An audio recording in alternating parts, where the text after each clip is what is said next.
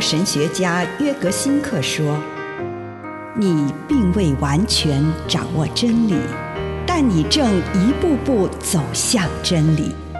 你不是真理，但真理会塑造你。你还没有到达目的地，但你将会依循着耶稣的脚踪抵达终点，并且有一天，你将会说：一切都很好。”这是真的，上帝感谢你，让一切都美好。愿我们每一天都以诚实遇见上帝，遇见他人，遇见自己。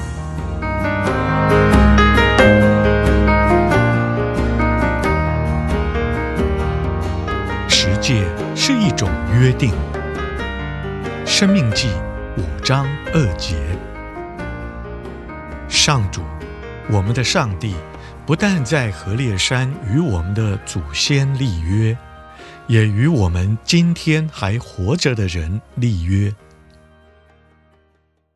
以色列民族感受到十诫对他们而言是一种奖赏，而不是一个重担。在诗篇一百一十九篇里面，一位虔诚的诗人默想这些诫命的智慧与良善。他祷告说：“我多么盼望我能忠诚遵守你的律令！我若重视你所有的诫命，我就不至于蒙羞。”诗篇一百一十九篇五节以下。当初以色列人身处旷野，他们经历上帝将他们从埃及这个为奴之地带领出来。不应该又再次成为其他内在或外在专制统治的奴隶。上帝这些话语是要帮助这个民族更有能力迈向自由的人生。因此，这十条诫命事实上是上帝用十句话告诉我们如何从桎梏当中解放出来的自由之语。而且，这些话语是一项约定。如果我们准备好与上帝连结，信靠他，他就会赐给我们自由，带领我们从为奴之地出来，进入自由的国度。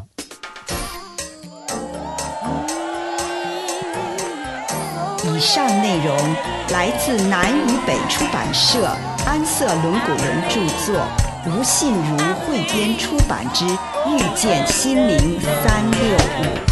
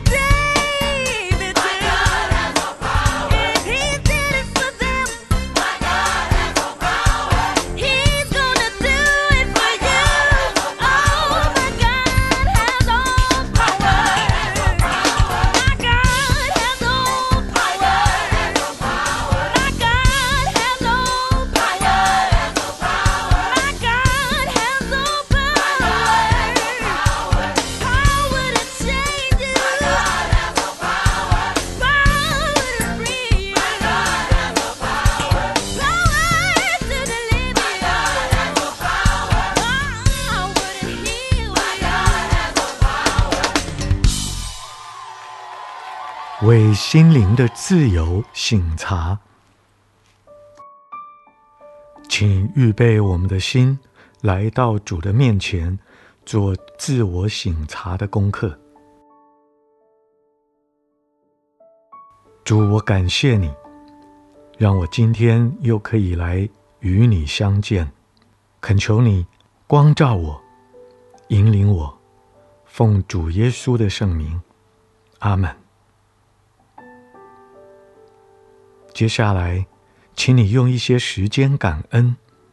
也许你在上班的途中，也许你在工作，也许你正在发呆。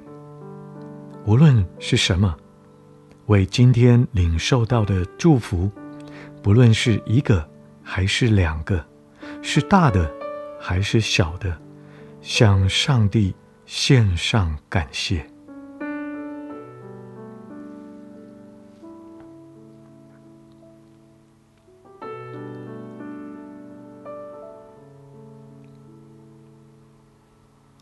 回顾一下，问问上帝：今天什么时候是我最不自由的时候？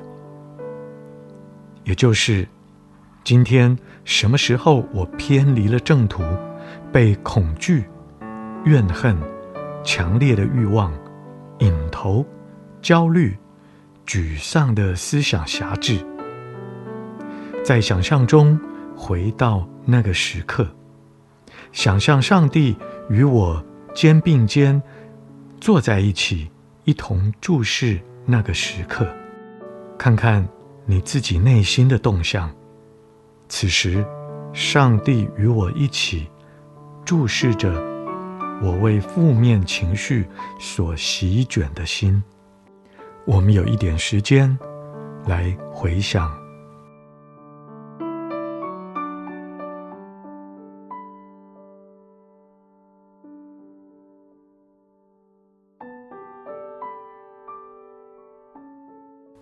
你看到了什么呢？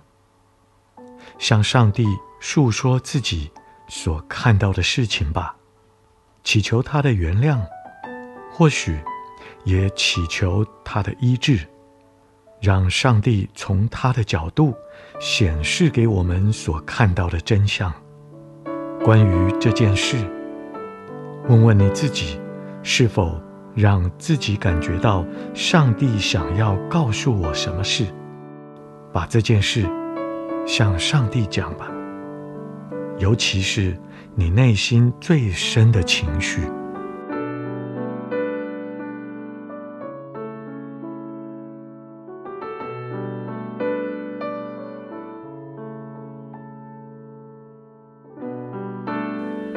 再一次的来回顾过去这一天，什么时候我的心灵最自由？什么时候我的感受和行动完全不受负面、低下、世俗的思想与情绪影响？什么时候我觉得最有活力、最与上帝同步？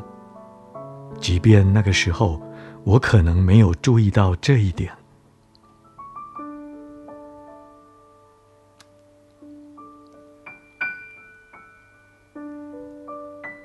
如同之前一样，想象上帝与我一起观看今天这段最充满恩典的时光。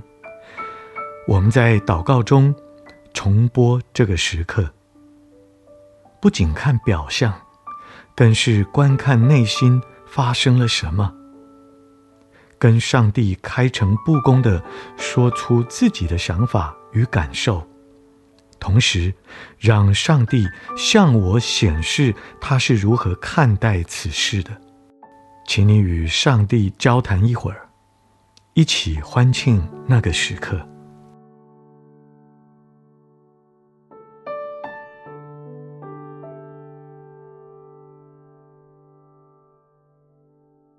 现在，上帝与你与我一起展望明天。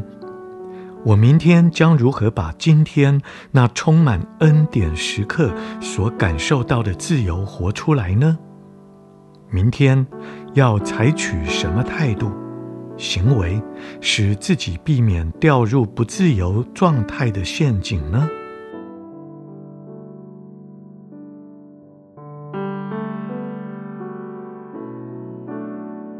为了要活在心灵的自由中，上帝呼召你做什么？现在，请你用你的祷告来回应上帝，回应他，你许下什么呼召的诺言，也祈求上帝帮助我，帮助你，让你我可以信守诺言。